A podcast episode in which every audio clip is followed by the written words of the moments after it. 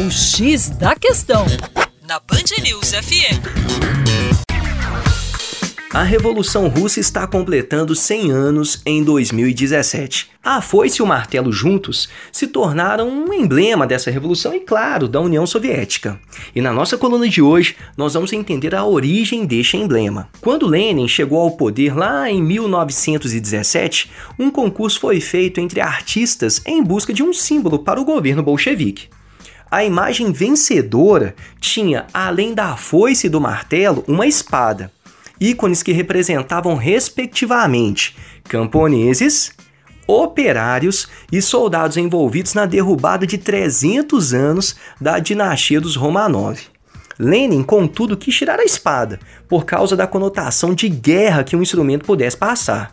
Assim, a espada deu lugar a uma estrela vermelha, mudança que possivelmente foi inspirada em um romance utópico chamado A Estrela Vermelha. Outra explicação para o uso da estrela seria que as cinco pontas representariam cinco continentes e ainda teria relação com o internacionalismo marxista, que prevê maior cooperação econômica e política entre as nações em prol de um benefício mútuo. A imagem da foice e do martelo assim como da estrela, né, juntas, foi usada na bandeira da antiga União Soviética. Mas a origem da foice e do martelo como símbolos do movimento operário remonta a outra revolução.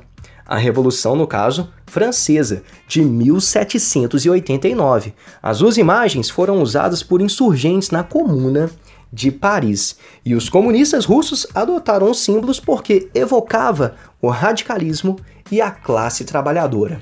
É isso aí. Para mais, acesse educaçãoforadacaixa.com.